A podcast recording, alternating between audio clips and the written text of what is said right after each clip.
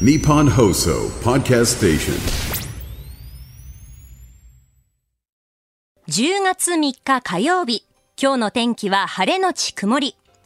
ニッポン放送新行市佳の OK Cozy up。Cozy up。朝6時を過ぎました。おはようございます。ニッポン放送アナウンサーの新行市佳です。おはようございます。ニッポン放送アナウンサー東島衣里です。日本と世界の今がわかる朝のニュース番組、新行市佳の OK Cozy up。この後8時までの生放送です。えー今週は飯田浩二アナウンサーが休暇でして、代わって私、新業が今回はパーソナリティを務めます。アシスタントは東島えりアナウンサーです。ありがとうございます。いいよ あれ、もういじってますか？待ってました お邪魔します。よろしくお願いします。はい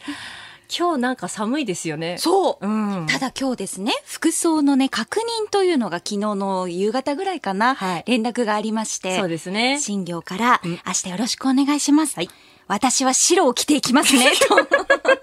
確認がね。白いハートマークとともに。そうそうそう。そしたら東島さんも白いハートマークを返してはいくれて、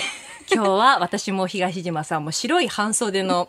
まあ、トップスを着ているんですけれど、はちょっと半袖だとね寒いですね。羽織るものがあった方が良かったかなと思いながら。ね、ちょっとうん間違えちゃったかなと思いながら、ね そうなんです。今日はもうスタジオが明るいですよ。レフ板効果だけはね。ね、もうバッチリですから、このスタジオ、今は。そうなんです。で、だいぶ昨日は日中が過ごしやすかったので、うんお出かけにね、行きたいなと思って、下北沢に行ってきたんですよ。ええ。えあの、小田急線と京王井の頭線が通ってますけれど、っていうのもあの、ウルトラセブンの55周年事業で、下北沢の6つの商店会と、あの、つぶらら、つぶらやプロ創業の地の祖師ヶ谷地域、ウルトラマン商店街がありますけどね、ここが共同で、下北祖師ヶ谷ウルトラタウンフェスというのがですよ、10月1日からスタートしたと。これは行かねばじゃない。かねばならないと思って、ええ。こう、じゅわっと行ってきたんですけど、じゅわっと。じゅわっとね、行ってきたんです。で、これは本当にね、あの、グルメとかファッションとかストリートアートとかいろんな企画があるんですけれども、その中でも、発見、怪獣、成人の潜む街、下北沢謎解き大散策というこう企画があって、これちょっと昨日参加したんですけど、謎解きブックをまずもらって、下北沢の商店街をこう歩き回って、冊子の中の謎をこう解いていくっていう企画になってて、うん。この冊子がね今あるんですけど、はいはい。目の前にもうキング城とかメトロン星人とかガッツ星人とかパンドンとかね載っている可愛いこの冊子。もう一回ゆっくり言って。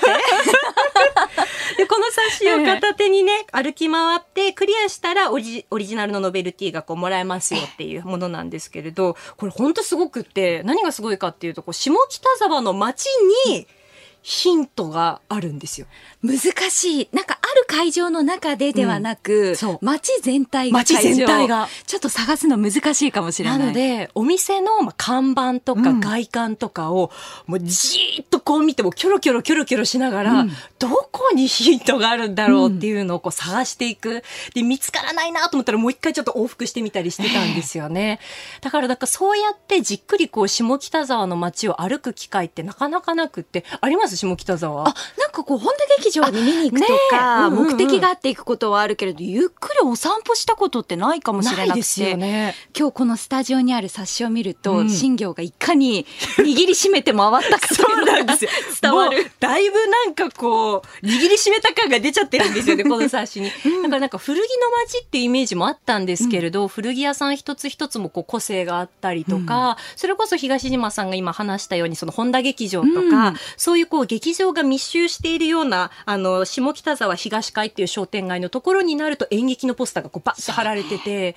こう、商店街の中でもそれぞれそのカラーとか雰囲気が違うっていううんのを歩きながらこう発見したのが面白かったんですよね。また進化してる街っていう印象があって。そう、綺麗になってるんですねよ。えびっくりする。で、肝心の謎解きなんですけど、まあ、最初サクサクいったんですけど、後半が本当難しくて、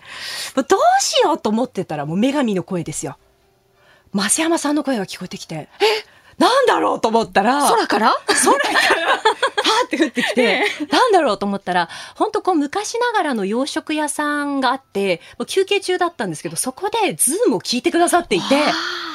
あ、嬉しいと思って、お店ちょっと入ってお話ししたら、まあ、ズームとかショーアップナイター好きで聞いてるんですよってこう言ってくださって。ありがたいね。ありがたいな、嬉しいなと思って、そこでこう満足して、今日はこの辺にしようかっていう。帰るっていう、まあ、何日かにわたってトライしてもいいっていうことだったので、期間中はやってみようかなとはままた思うんですけれど、でもなんかそうやってこう、ラジオの音が聞こえてきて、あ、もしかしてリスナーさんかもと思ってお店に入ってお話を聞いたりするのが、あなたとハッピーの中継コーナーを思い出して、確かに。ね。懐かしいね。懐かしいですよね。うん東島さんもあなたとハッピーの中継コーナーでリポーターを務めて、で、私もやって、うんで、ようやく5年ぶりですよ。そう。うん。なんだかあの、前島アナウンサーがね、はい。今回担当しますけど、緊張も伝わるようですけど、うん。はい。あの、柿花アナウンサーと那須さんの呼びかけが懐かしくて、あー懐かしい。そう、新行医って呼ばれてたでしょ。そうでした、そうでした。東島でしたよね。そうそうそう、ん。あの感じがすごく懐かしくて、嬉しかったです。私も大学時代、それこそ東島さんの中継聞いてましたしね。まるでシャーベットのような空ですって。これはいじってますね。間違いなくいじってますね。今日はそんなコンビでお届けしていきます。8時までの生放送です。新行市佳の OK Cozy up。今朝のコメンテーターは、東京大学先端科学技術研究センター特任講師の井形明さんです。えー今朝取り上げるニュースですが、6時50分頃からのニュース7時またぎでは、アメリカ国務省が中国の情報操作を指摘、中国側は反発というニュースです。えーそして7時10分頃からのニュースネットワークは、1本目がウクライナのキーウで初の EU 外相会合開催というニュース。2つ目が重要鉱物の調達拡大について、アメリカ政府がグローバルサウスと連携強化へというニュース2つ取り上げます。7時30分頃からは新しいニュースゾーン、ニュースプラスワン。原発処理水の風評被害について、昨日から賠償手続き開始というニュース取り上げます。7時40分頃からのここだけニューススクープアップでは、日立造船が、えー培養肉の材料を販売へというニュースがあります。井形明さんに解説していただきます。ニュースに対するご意見などメールと X でお送りください。メールの方は、コージーアットマーク 1242.com。アルファベットすべて小文字で、COZY で cozy です。 cozy アットマーク 1242.com。ツイッター改め X お使いの方は、ハッシュタグ、 cozy1242、ハッシュタグ、 cozy1242をつけてつぶやいてください。今週はメールでご意見をいただいた方の中から抽選で番組オリジナルマフラータオルを毎日5名の方にプレゼントします。日本と世界の今がわかる朝のニュース番組、新行市佳の OK コージーアップ、この後8時まで生放送です。日本と世界の今がわかる朝のニュース番組、新業一華の OK コージーアップ。今日はこの時間からの登場です。えー今日のコメンテーターは東京大学先端科学技術研究センター特任講師の井形彬さんです。おはようございます。おはようございます。よろしくお願いします。よろしくお願いします。えーそれではまずはこの時間朝刊各紙をご紹介していきますが各紙一面は、えー同じになっていますね。えーまずはジャニーズ事務所のジャニー北川元社長による性加害問題で、えージャニーズ事務所の東山紀之社長らが昨日東京都内で記者会見を開いて、えー社名をスマイルアップに17日付で変更することを発表しました。えー被害者への補償を担当して将来的には廃業する方針ということで、えータレントのマネジメントは今後設立する新会社で行うとのことです。えーそして、えー大谷翔平選手、エンゼルスの大谷翔平選手が、アメリカンリーグ1位の44ホームランで、えー日本勢初のホームラン王に輝いたというのも、えー一面に載っておりまして、昨日のコージアップの中で速報でもお伝えしましたが、嬉しいニュースが、えー載っております。そして、えーノーベル賞ですね。スウェーデンのカロリンスカ研究所は2日、2023年のノーベル生理学医学賞を、新型コロナウイルスで実用化したメッセンジャー RNA ワクチンの技術を開発したアメリカ・ペンシルベニア大学のカタリン・カリコ特任教授と、ドリュー・ワイスマン教授に授与することを発表したということで、えーこのですね、あの、カリコ特任教授のこの物語というのも書かれていまして、えー、失礼しました。読売新聞なんですけれども、えー、カリコさんはハンガリー東部の小さな町でこう生まれになって国内の研究機関に就職したんですけれども、えー、1985年に研究費が打ち切られて、えー、ご主人と幼いその娘さんと3人でアメリカへ移住を決めて、アメリカのメディアによりますと、当時のハンガリーというのがその100ドル以上の外貨を国外に持ち出すことが禁じられていたので、その娘さんのテディベアのぬいぐるみの中にかき集めたお金を隠してこう持ち込んだと。で、アメリカの大学で職は得たんだけれども、研究テーマの mRNA というのはその医薬に不向きとみなされて、評価というのはその当時はあの芳しくなかったということで、まあ、研究費を申請しても落ち続けた時代もこうあったということがね物語としてこう語られているんですけれども井形さんこのニュースいかがですか？そうですね、やっぱりこの基礎研究のお金っていうのがいかに重要かっていうのはこれでわかりますよね。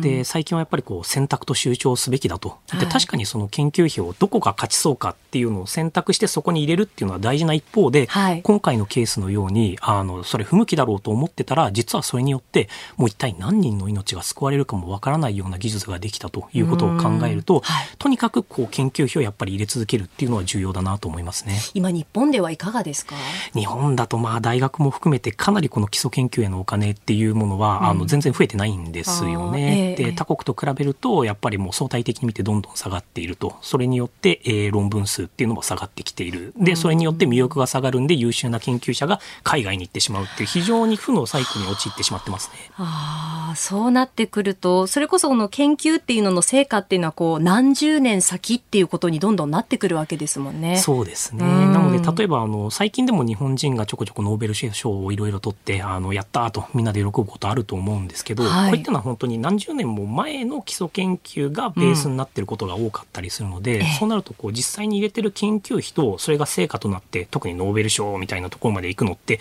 時間のギャップがあるんですよね。はい、なんでもしかしたらこれから10年20年くらいのスパンを見ていくとどんどん日本人のノーベル賞受賞者っていうのは下がっていくかもしれないですね。うんはいえまずはこの時間長官各紙をご紹介しました。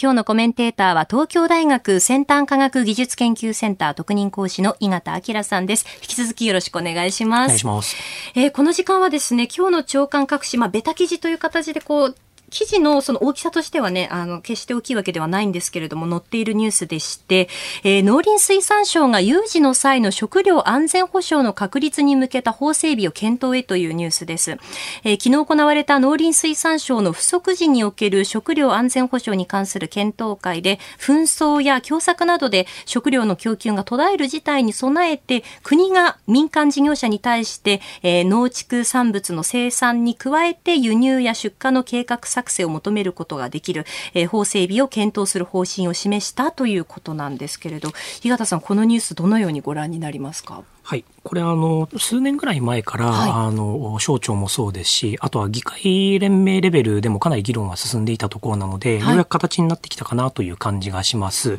で、その一方で、やっぱりこの内容っていうものを見てみると、かなり何でもかんでも自国で作れるようにしようというような、あの、方向性が見えていて、うんうん、で、これっていうのはもしかしたら最も効率がいいやり方ではないかもしれないなと思うところはありますね。と言いますと、どういったところですか？はい。というのも、これ、例えば紛争があった場合に、はい、例えば特定の国からは何か物が入ってこな、こ入ってこなくなるんじゃないかっていうようなことはもちろんあるとは思うんですけど、うん。はい、その場合じゃあ全部日本で作る必要があるかといったらそうではなくて、紛争に関係ないような国だったりだとか信頼できる同盟国とかパートナー国から輸入できるんであればそれはそれでいいんですよね。はい、なんでもちろん自給率は増やす。ただ何でもかんでも自国でっていうよりかはある A 国から買えなくなったらじゃあ B 国 C 国 D 国からも買えるよねっていうような、この供給もサプライチェーンの多様化っていうような方向側で進んでいこうっていうような視点ももうちょっとあってもいいのかなとは感じますね。うん、こう安全保障っていうとどうしてもこう経済安全保障とかのあの言葉を耳にする機会が多いんですけれど食料安全保障の場合っていうのはこれはもう農林水産省が引っ張るものになってくるんですか？そうですね、うん、まああの農水省とあとまあ安全保障なんで少し外務省がっていうところではあるんですけれども、はい、やっぱり経済安全保障だとどうしても経産省が引っ張るっていうので、うん、ここはもしかしたら少し省庁間でのライバル意識があるのかもしれないなとは思いますね。というのも食料安保も大きく言えば経済安保の一部だと思うんですよね。ええ、で実際に去年取った経済安保の法律なんていうのを見ますとこの例えば半導体が途中あの急に紛争とかで止まっちゃったらどうするんだ。だから自国とか他の国から買えるようにしようっていうここでやろうとしてるのと全く同じようなことをやってますしエネルギーが止まったらどうしよう。じゃあいろんなところから買えるようにしよう。国内でももっとエネルギー作れるようにしようっていうのも入ってますし、はい、肥料に関して肥料に関してもこれ止まったら困るよねっていうので経済安保のところで入ってるんですけれどもなぜか他の食料については今入ってないんですよね。なんでもっとこの経済安保と食料安保の議論っていうものを連携させて行っていくっていうのがもしかしたら今後必要とされているのかもしれないですね。はい。えー、この時間は農林水産省が有事の際の食料安全保障の確立に向けた法整備を検討へというニュースを取り上げました。お聞きの配信プログラムは日本放送飯田浩司の OK コージーアップの再編集版です。ポッドキャスト YouTube でお聞きのあなた。通勤や移動中に最新ニュースを押さえておきたい方放送内容を少しでも早く知りたい方スマホやパソコンから radiko のタイムフリー機能でお聞きいただくと放送中であれば追っかけ再生も可能ですし放送後でも好きな時間に番組のコンテンツを自分で選んでお聞きいただけます。毎朝6時の生放送では登場するコメンテーターの最近の活動はもちろんたっぷりとニュース解説をお送りしています。レギュラーコメンテーターに加えて専門家と随時つないで掘り下げてお送りしています。日本放送のエリア内でお聞きの皆さんラジコラジコのタイムフリーでチェックしてください。ツイッターでは最新情報を発信中。ぜひフォローして番組にご参加ください。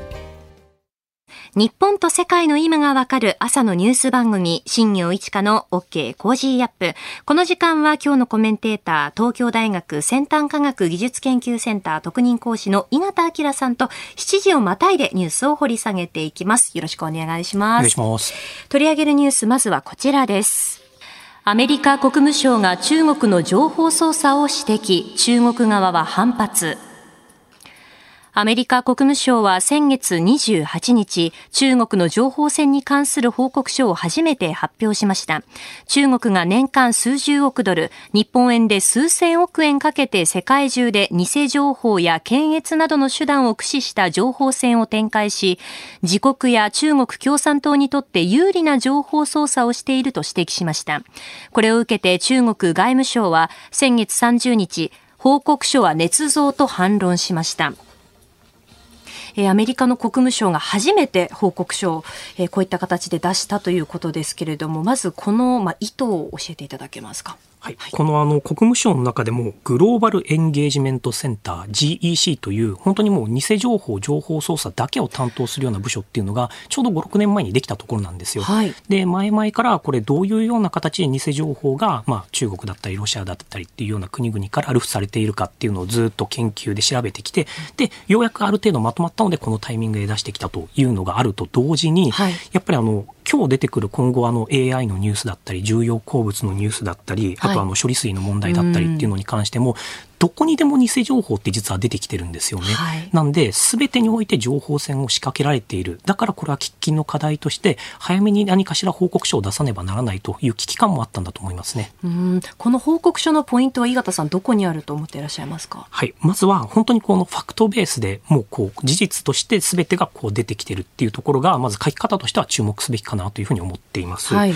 というのが、やっぱりこう、中国がこれが出た時にすぐにこのプロパガンダ報告書だ、捏造だって言ってくるのは分かっていたんで、はい、それに対抗できるように、もうすべてに関して、これに関してはこの引用をしています。これに関してはここからソースを取っていますっていうのを、かなり分かりやすくきれいに出しているので、そういう意味だと非常にこう、批判されても、いや、その批判はおかしいよっていうふうに反論できるような内容になってるのは、まあ重要かなと思うのと、あとこれあの、僕もパパッと読んだんですけど、やっぱり日本に関する事例が一つもまだ出てないんですよね。そうなんですね。で、このあたりっていうのは、やっぱりまだあの、日本における偽情報とか情報操作に関する研究っていうのが、まだ必ずしも足りてないんだなっていうのは感じるところですね。あ先ほどの5、6年前にその GEC ができたって話ありましたけれど、日本においてのその情報、まあ、戦に対しての、まあ、部署じゃないですけど、そういったものっていうのは何かあったりするんですか？はい。やはりあの、これだけいろんな分野において偽情報とか情報操作が重要になってきてるという認識から、はい、一応今年の4月から内閣府で、特にあの防衛省と外務省が温度を取りながら、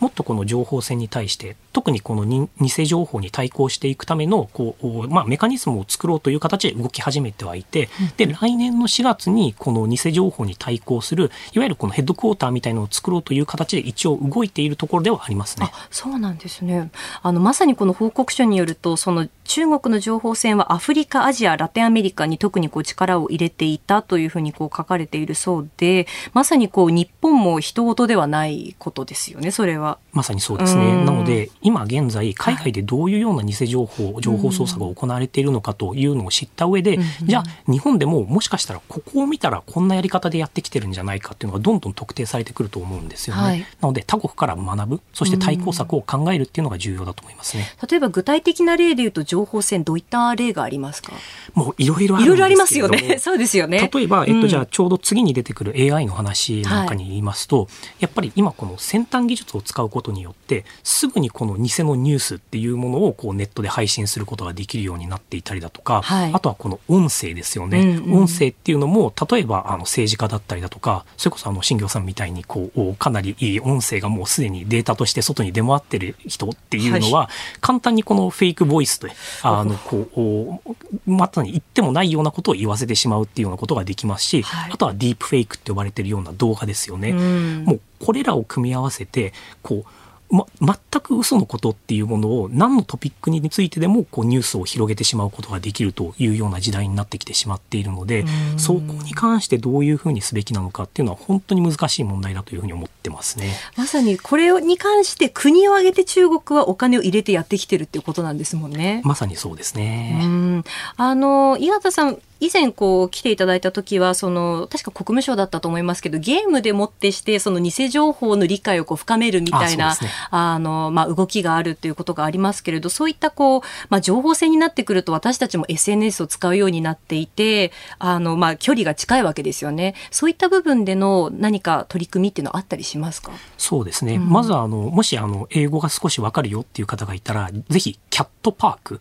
まあ、あの猫の公園ですよね、はい、キャットパークっていうふうにググってちょっと調べていただければなと思うんですけれども、ええ、これがまさにこのグローバルエンゲージメントセンターが出したどういうような偽情報の手法が存在するのかっていうのをこう学べる短い3 4 0分ぐらいのゲームになってるんですね。でこれあの残念ながらまだ日本語にはなってないんですけれどもあのこうストーリーを見ながらこう例えばあこういうような炎上手法があるんだだったりだとかあこういうふうにこのボットのアカウントっていうのを識別できるんだっていうのを学べるようになるので、まあ、こういうようなツールを使っていくっていうのはありだと思いますね。うん、そういったこうゲームを活用して、まあ、理解を深めてみる例えば教育現場で入れてみるっていうのも一つのこうやり方なのかもしれないですよね。まさにそうですね。うん、えー、7時をまたいて続いてはですね井形さんも先ほどから話しているように AI について、えー、解説していただこうと思います。おはようございます。日本放送アナウンサーの新業一華です。おはようございます。日本放送アナウンサー、東島えりです。え飯田浩二アナウンサー休暇のため、今週は代わって私、新業、そして今日は、え東島えりアナウンサーに、えと一緒にお届けをしております。今朝のコメンテーターは、東京大学先端科学技術研究センター特任講師の井形明さんです。さあ、えっ、ー、と、先ほどからですね、情報戦について解説していただいているんですけれど、関連して今度はこちらのニュースです。岸田総理大臣が AI 規制について日本が主導して国際ルール作りを進めていると述べる。岸田総理大臣は今月1日、京都市で開幕した国際会議 STS 科学技術と人類の未来に関する国際フォーラムの年次総会で講演しました。岸田総理は G7 の議長国として生成 AI、人工知能の規制のあり方などを議論する広島 AI プロセスを提案したことに言及し、信頼できる AI の実現に向け、日本が主導して国際ルール作りを進めていると述べました。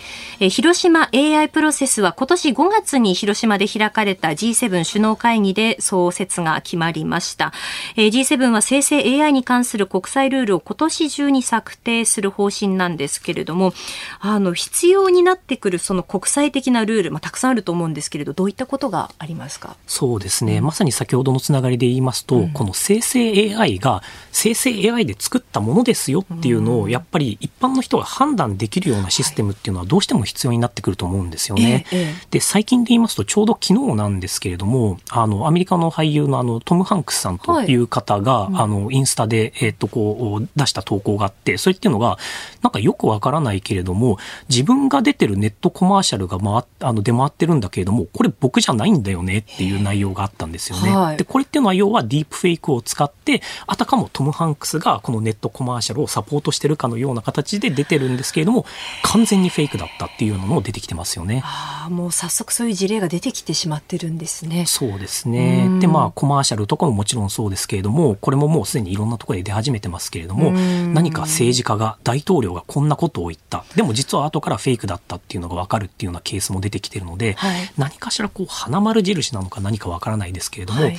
これは第三者機関が、これ生成 AI ですとか、生成 AI ではない本物の動画です、音声ですっていうのを、こう認証できるようなシステムっていうものは一つ必要になってくるかなと思いますね。うん、これはあれですか、日本がその主導していくリーダーシップを発揮できる場面ではあるんですか？そうですね、うん。というのもまずはやっぱりこのお AI だろうとなんだろうと、はい。その特定の先端科学技術を持ってる国ではないとこのルール作りにはやっぱり関与しにくいっていうのはあると思うんですよね。そうですね。はい。でその中だと日本もあの AI も特定の分野においてはかなり頑張ってるところではあるので、ええ。こういう形でその他の国が決めたルールに対してこう遵守しますよといい子になって守りますよっていうんではなくて、はい岸田首相が自分で旗を上げてこれをやっていくんだってリードしてるのは非常に重要なポイントだと思います。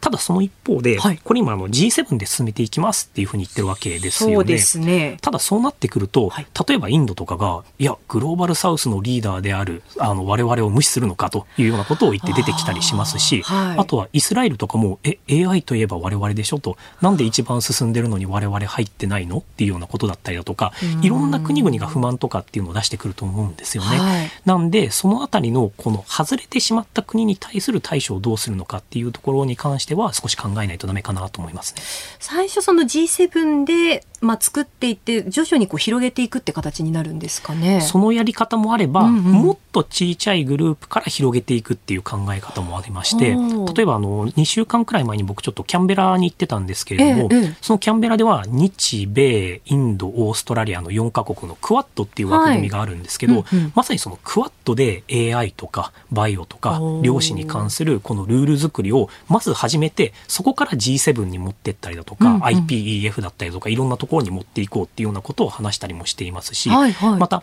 日米の2カ国間で話してる現場っていうのを見るとまずは我々で AI の基礎を作ってルールの基礎を作ってそれをクワッドとかに持っていってあるいは G7 に持っていってで広げていこうっていうような形でなんかみんながお互いにあ一緒に決めようぜ一緒に決めようぜって言ってて最終的にどこがコアとなるのかっていうのがまだ見えてないところではありますね。でもそういったこう小さいグループそれぞれに日本がこう入っていくっていうことがまず大切になってきますかね。その通りですね。ただうん、その一方で先ほども言った通り、例えば韓国とかが、あれ？と、なんか自分だけクワッドにも入ってないし、G7 にも入ってないし、なんかのけものにされてるよなっていうふうに考えるような国々がちょこちょこ出てきたりもするんで、そこへのフォローっていうのも必要になってきますね。えーそしてあの岸田総理の今ニュースを取り上げましたけれども、えー、ともう一つですね気になるニュースがありまして、えー岸田政権人権担当の補佐官が不在になったというニュースであの岸田政権で新設されたその国際人権問題の担当の補佐官が2年足らずでこう、まあ、不在になった亡くなったということですよね。はい。あの、今ちょうどお経済安保とか AI について岸田首相素晴らしいということを言ったあの上で、こちょっとこれに関しては逆の評価になってしまうんですけれども、はい。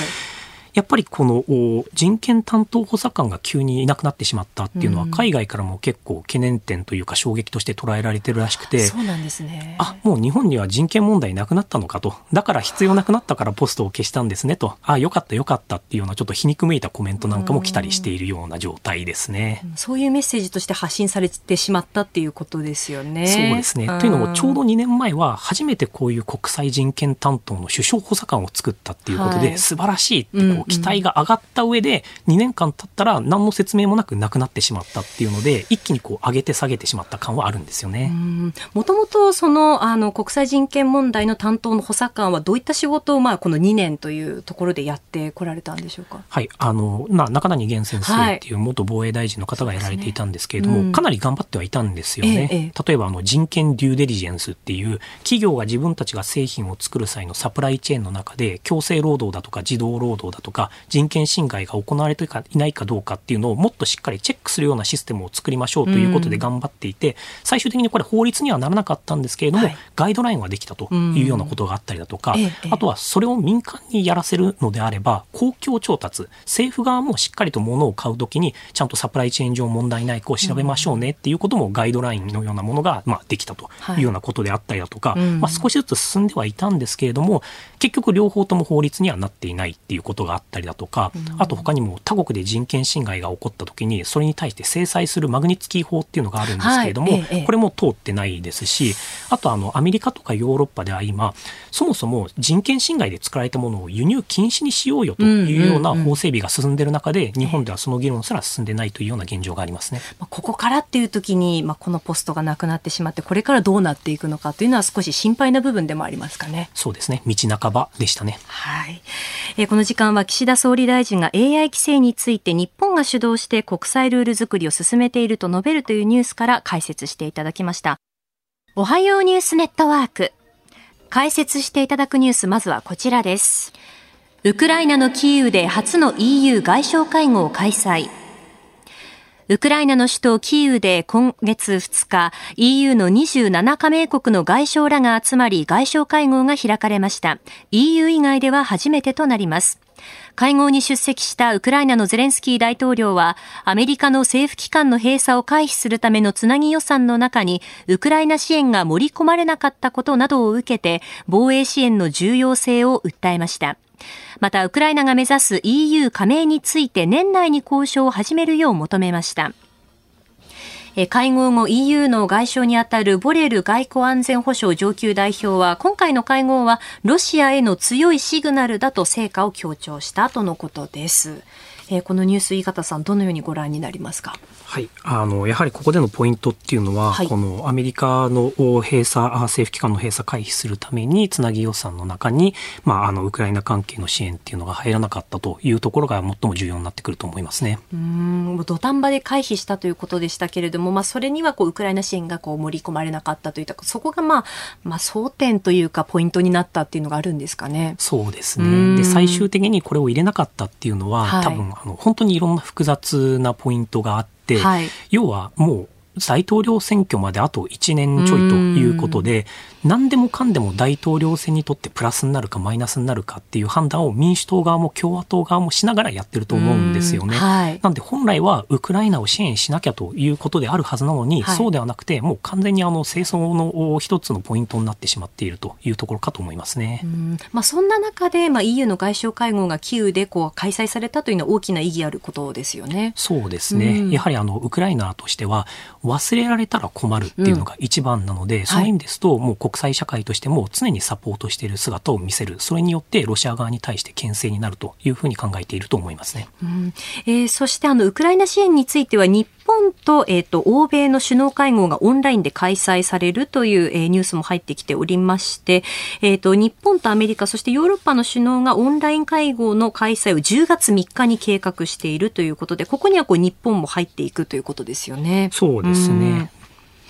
えー、ここではですね、まあ、去年の9月ですね、にはあの日本やアメリカなど9カ国の首脳がオンライン会合をこう開いて、ウクライナ支援や、あとエネルギー、食料の安定供給、対ロシア制裁の継続でまあ一致したといった背景もあるわけですけれども、日本としてのそのまあサポートであったりとか、その関与の仕方というのはどういうことになってきますかね？そうですね。うん、やはりあの先ほども言った通り、まずあの日本はウクライナを忘れていないんだということをしっかり伝えることは重要ですし、うんはい、あとはやっぱりウクライナが今やってることっていうのは、日本の安全保障にとってもプラスになってるんですよね。ええ、やっぱりこう、まあ、この21世紀においてあのこう主権国家同士が実際にまあ戦争をする。しかもこうロシアがもう完全にもうウクライナの土地に対して侵攻してるわけですよね、うんうんはい、こんなの本当にありえないと思ってたことが起きてしまっている、はい、ということはこれは許さざる許せないものなんだっていうものをやっぱり国際社会として示していく必要があってそういう意味だと日本としてもウクライナにちゃんとしっかり頑張ってくださいというサポートをし続けるっていうのは重要ですし、うん、あとはやっぱりこう日本の例えば国家安全保障戦略っていうのが去年12月に出てるんですけれども、はい、そこを見るとやはり懸念国の一つとしてロシアというものが入っている、ええ、で日本とロシアの間にはもちろん領土問題っていうのも存在するっていうことを考えると、はいうんまあ、すごい悪い話、ロシアが他のところで力を使ってくれれば使ってくれるほど、日本にとってロシアの脅威っていうのもやっぱり減っていくっていうところはあるんですよね。はい、なので、ちょっと大げさに言ってしまうと、日本のためにウクライナもこうロシアの戦力をこう減らしている減らしてくれてるんだっていうような考え方もできなくはないので、その意味でもやはり、もう日本はちゃんとウクライナを支援するんだということを続けていくのは重要だと思いますね。はい。えー、それでは続いて取り上げるニュースはこちらです。重要鉱物の調達拡大について、アメリカ政府がグローバルサウスと連携強化へ。アメリカ政府は EV 電気自動車に不可欠な重要鉱物についてグローバルサウスと呼ばれるアジアやアフリカ、南米からの調達を拡大します。これはアメリカ国務省で経済政策を担当するホセ・フェルナンデス次官が日本経済新聞のインタビューの中で答えたもので今後2国間や多国間で結ぶ協定を拡大して調達の仕組みを広げる考えです。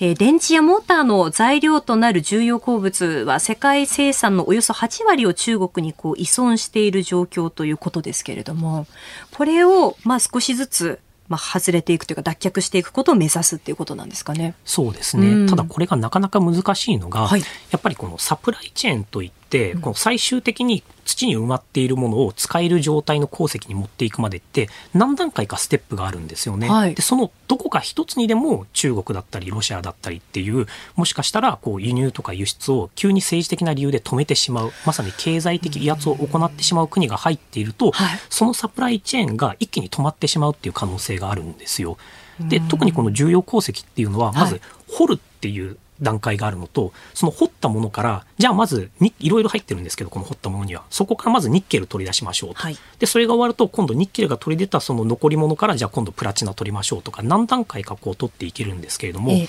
この掘るところっていうのは、必ずしも中国に集中してるわけではないんですよね。はい、他の国で掘ることもできるんですけれども、うんうんえ、これを実際に加工して、さっき言ったみたいにニッケルを取り出すとか、プラチナを取り出すっていう、この過程が、実はものすごい環境負荷があの高いあのプロセスになるんですよね。ええ、なので結局みんなが何してたかっていうと掘るものは掘ってそれを中国に持ってって加工してそこから売りに出すっていうやり方をしてたんですよね。となるとじゃあ、掘るだけではなくてその加工をどこにお願いするのかっていうのを考えるときに、まあ、こういう形でグローバルサウスと連携強化だっていうと聞こえはいいんですけど要はそれ環境負荷をグローバルサウスに対してあの君たちやってねっていうふうに押し付けてるというふうにも見えかねないっていうところはあるんですよね。うん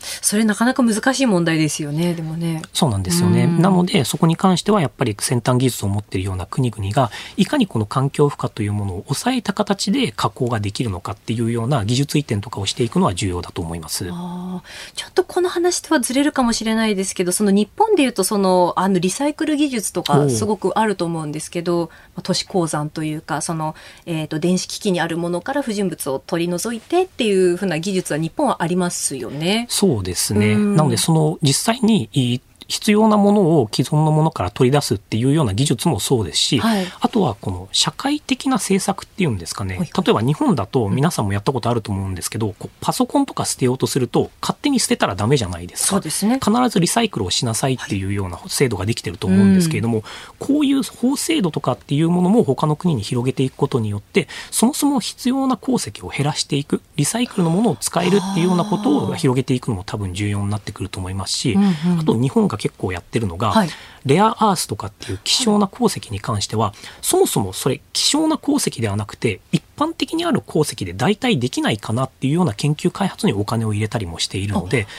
ただただ他のところでもっと掘ってもっと加工すればいいよねっていうだけではなくて、うん、あるものをもっと使っていきましょうね。あるいはそもそも使わなくて済むようにしましょうよねっていうようないろんな政策を同時に取っていくっていうことが重要かなと思いますね。あそういった意味では日本もそのまあ協力できるというかその技術が役に立つ場面がここに出てくるっていうことですね。まさにそうですね。うんこれは例えばイギリスとかでもまあこういったあの重要鉱物の、まあ、あの、調達を拡大していくって動き出てきてると思いますけれども、はい、まあ、他の国が、まあ、そういった動きをしようとすればするほど、例えば中国からどういった反発が今現状だと起こっていますか？そうなんですよね。うん、これが、あの、先ほどちょこっと偽情報だったり、はい、あの AI の脅威っていうのを話したんですけど、ね、実はそこにもつながってきていて、ええ、と言いますのが、最近オーストラリアがマレーシアと一緒に連携しながら、新たにマレーシアで掘って、で、マレーシアで加工したものをいろんなところに売っていくっていう形で、うん、中国に依存しなくていい、マレーシアにとってもハッピー。オーストラリアにとってもハッピー。他の国にとってもハッピーっていう構造を作ろうとしていたら、はい、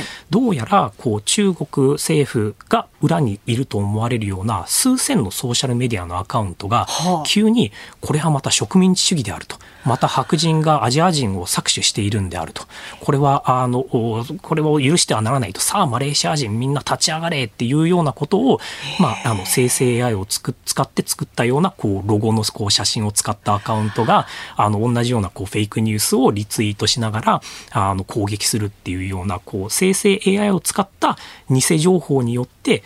重要鉱石のサプライチェーンの多様化っていうものを阻もうとするっていうような動きも出てきているので、そう考えるとやっぱりこう怖い時代になったなっていうふうに感じますよね。ここにもいわゆる情報戦って関わってくるんですね。そうですね。もうあの中国はあのありとあらゆる場面においてこの情報戦というものを仕掛けてきているので、うん、まず我々として重要なのはやっぱりこの情報っていうものは必ず裏に何か意図を持った、はい、主体がいるんだということを意識した上でニュースに接していくというのが重重要だと思いますね。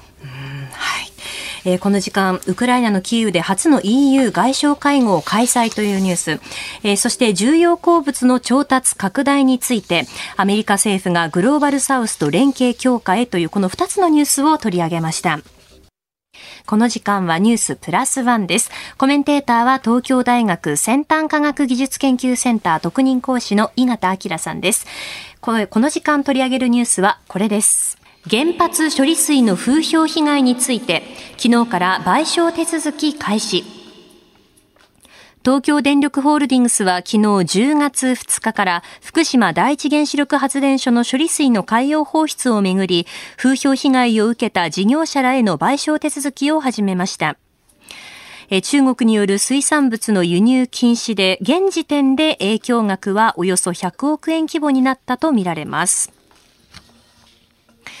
えー、そして東京都は水産物購入で最大1000円1000円ポイントを還元するというニュースも入ってきておりまして、えー、東京都は都内の寿司店や鮮魚店で魚を食べたり購入したりする際に最大1000円相当のポイントを還元するというキャンペーンを実施するということで、まあ、食べて応援しようというふうな機運も国内ではこう次々起こっていますよね。そうですね。うん、あのこのようなことを実は buycott って言ったりするんですよね。へボイコットじゃなくて buycott。まさにそこですね。うん、あの何々を買わないっていうのはボイコット。そうではなくて買って支援するっていうのは buy、買うの buy ですね。 buycott って言ったりするんですけど、うん、実は今回のあの中国からのこの経済的やつ、急に水産物を買わないぞって言ってるのに対して、本当に日本の政府から産業から企業から個人レベルからみんなでこの水産物を応援しようっていう機運が出てるのは非常に素晴らしいことだと思いますね。うん。まあそういったこう商品開発だったりとかお店でもキャンペーンっていうのは行ってますもんね。そうですね。うん、確かあのちょうど今日からだったと思うんですけど、あのローソンだと国産の水産物であれば何円引きみたいのやってたりだとか、セブンイレブンでもこうホタテを使った北海道産おにぎりっていうのが期間限定みたいのでやっていたり、うんうん、あとあのくら寿司だったかな、この肉厚国産ホタテ寿司がすごい安くなっていたりだったりだとか、あとはイオンとか伊東洋華堂とか小売店っていうものもかなりこの水産物の扱う量を増やして、かつつあのお値段も少し安くというようなことをしているので、ぜひあのみんなで、えー、っとこの水産物を食べてサポートをしていけ、して、えー、っとバイコットをできればなというふうに思いますね。うん、あの先日はあの IAEA 総会もありましたけれども、まあそこであの処理水のことを汚染水って中国だけがこう言って批判していたっていうことで、まあ各国はもう理解も示していてっていうふうな報道もありましたけれども、あのその日本の情報のその発信の仕方っていうのはこう海外からどう映っていたんですかね？これはもう評価ができると思いますね。うんうんはい、もうあの省庁レベルでも外務省がかなり頑張って発信というものをしていて、どう考えてもおかしいでしょうと、うん、IAEA が安全と言ってるんですということをやっぱりあのみんなもその通りだよねというふうに思っていますし、あとは政治家レベルでの発信っていうものもかなり積極的にやっていたと思いますね。はい。お送りしています、新行市佳の OK Cozy up。この時間のお相手は、ニッポン放送アナウンサーの新行市佳と、東島衣里です。今朝のコメンテーターは、井形彬さんです。この時間は、ここだけニューススクープアップです。番組が取り上げたニュースや話題を、スクープアップ日立造船が培養肉の材料を販売へ。日立造船は人工的に作り出す培養肉の材料となるタンパク質を2025年度にも販売することになりました。え名古屋大学初のスタートアップ企業と協力して生産工程の一部を機械化することなどで生産にかかる費用を10分の1程度に抑えるとのことです。あの、井形さんは今年の2月にも番組にご出演いただきまして、その時もあの培養肉のことを伺ったんですけれども、あの、今回もあの改めてまた今どうなっているのかというところころをね、伺っていきたいと思うんですけれども、はい、改めてその培養肉がどういうものなのかということも教えていただけますか？はい。この培養肉というのは細胞農業と言われる技術を使っているもので、はい、具体的にはまあ簡易化して言いますとどういうことかというと、まず動物を殺さずに細胞を少し取ってきて、で、それを栄養がいっぱい入ってる水の中にポチャンって入れて、ぐるぐる6週間ぐらい回すとお肉ができるというような技術になってます。で、この、まあ、ドラえもんかよっていう感じなんですけれども、はい、実はもうシンガポールでは、あの、かなり前から実際にあの、この細胞培養で作ったチキンが売られていると。売られているんですいうのと、あと、アメリカでは実は去年の12月に FDA が、まあ、これ安全でしょうということを言って、今年に入ってから、実はもうアメリカでも2カ所で、サンフランシスコとワシントン DC のレストランでもう実はこれが提供され始めています。これ培養肉そもそもその作ろうっていうその発想が起こったきっかけっていうのは何だったんですか？はい、もちろんあのいろいろあるんですけれども、うん、やはり一番重要だと言われているのはサステナビリティの観点でして、はい、やはりこのあの牛だろうと豚だろうとチキンだろうとやっぱり育てる際にいろんなコスト環境コストというものがかかってくるわけですよね。うんうん、あの温室効果ガスが、まあ、牛のゲップなんかですごい出てるんじゃないかっていうような研究が出ていたりだとかあとはこの牛とか豚が食べる穀物っていうのを育てるために必要となる水の量だったり土地の量っていうものを考えると、これを実はこの培養細胞農業で作ると、まあ、水の使用量淡水の使用量が99%減だとか、土地の利用量が90何パーセント減だだったりだとか、あと温室効果ガスに関しても、もちろん動物の個体によって違うんですけれども、うん、やっぱりあの80%減、70%減みたいなような話が出てきているので、はい、やっぱりこう、どんどん人口、世界人口が増えている中で、このまま伝統的な畜産業だけで、この増える人口に対してお肉を提供し続けようと思うと、環境負荷がさらに増えてしまう中で、うん、一部この細胞農業技術で作った肉を広げることによって、少しでもこのインパクトっていうものをまあ緩和しようということで作っているところが多いですね、うん、消費者としては選択肢がまた一つ増えるっていうことになるんですかね。そうですね。まああのシーフードで言えば天然物、養殖物、まあ細胞培養物というふうになりますし、畜産だとまああのまあ天然というかまあ養殖しかないかともう細胞培養物っていう二つに分かれる形になりますね。うん、あの先ほどアメリカやシンガポールでもうすでにこう食べられる状況になっているということでしたけれど、一方日本ではどうなんですか？えっと日本だとまだあのルールができていないというような状況なので、えっと実はあのあまり試食とかもしないでほしいなというのが今の日本の政府の立場ではありますね。うん。これからまあ今回のニュースもそうですけれども日立造船がその培養肉の材料を販売するっていうふうなこういったことっていうのはプラスにはなってきますか？そうですね、うん、やはりこの細胞培養で作ったお肉っていうのは基本的にやっぱりまだまだコストが高いっていうのが問題なんですよね。はい、なのであのこうコストをいかに下げられるかというのは各国の企業が今競っているところですし、ええまたこれあの将来的には、まあ、いろんな統計があるんですけれども例えば2040年までには3分の1の肉の消費っていうのがこの培養肉になるんじゃないかというようなデータを出しているようなところもあって、うんうんそうなってくるとこれ一大産業なわけですよね。そうですよね。なので日本としてもどんどんこのお分野に入っていくような企業が出てくると産業育成日本経済を盛り上げるっていうところに関してもかなり貢献するんじゃないかなと思いますね。うんルール作りの分とこう技術的な面で言うとどうですか？えっと、それで言うと日本は若干両方とも遅れている部分というものはありまして、ええええまずあのルールの部分で言うと、まあ、シンガポールではルールがあってそれに申請して審査を通っても売っているところがあると、はい。アメリカではそういうところが2社あるという中で日本ではまだそのルールすら完全に出来上がっていないというような状況で,、で技術に関して言うと、はい日本の企業ってやっぱりどうしても職人魂なのか、うんうん。やっぱこう100%で作ってやるぞと。細胞100%の培養肉を作るんだっていうことで頑張っているところが結構大学とかだと多くて、はい。ただやっぱこれって非常に難しいんですよね。うん。で実際にシンガポールとかアメリカで売られてるものっていうのは、はい。3割とか7割とかこう比率は違うんですけれども一部が細胞で一部は豆腐バーガーみたいな形で植物性の代替肉と一緒にこう混ぜて作るっていうところが多いんですよ。うんうんなので100%で作るとなかなか増えないというかあの分厚肉が分厚くならないんですよね。そうなんですか。あの重力に負けちゃってなんかあのしゃぶしゃぶみたいなこう薄い肉はすぐできるんですけど横にしか増えなくて縦に増えないっていうのが難しい中でミックスにすると、はい。なんかこう要は植物性の代替肉でスポンジみたいなものを作ってその穴の間に細胞の肉を入れてで食感は植物性のまあ豆腐みたいなもので肉を再現。味？油の味とか血の味っていうものはこっちの細胞で再現っていうようなミックスでやるとまあ最終的にはうまけりゃいいじゃないかっていうことになるんですよね。へえそうやって再現されていくものなんですね。でも日本のその、まあ、食って結構美味しいっていうのはいろんなその海外からも評判ですけれど、日本がここに入っていくっていうことは、まあ、そういった部分も含めると、これからそのまあ世界にとっては、なんかこう、まあリーダーシップを発揮できるような部分っていうのもあったりはするんですかね？そうですね、うん。やはりまず日本の市場で売れるようになればあ早いうちにはあのリーダーシップを出せると思っていて、うん。というのもやっぱりどこの会社もあの、まあ、食文化が豊かな日本で自分たちの製品が売られ始めていて、うんうん。しかもみんなが買ってるんだっていう実績をどこも欲しいんですよね。はあ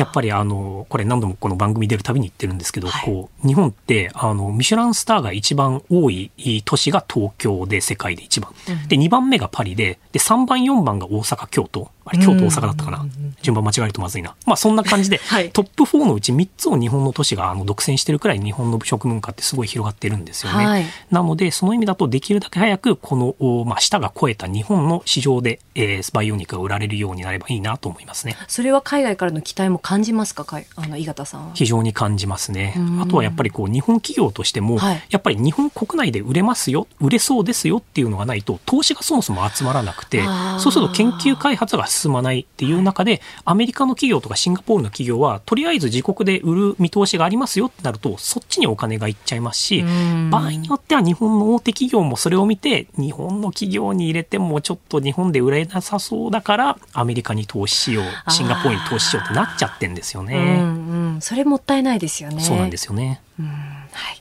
えーこの時間は日立造船が培養肉の材料を販売へというニュースを取り上げました。今朝の放送はこの後 radiko のタイムフリー、ポッドキャスト、YouTube でも配信していきます。詳しくは番組ホームページをチェックしてください。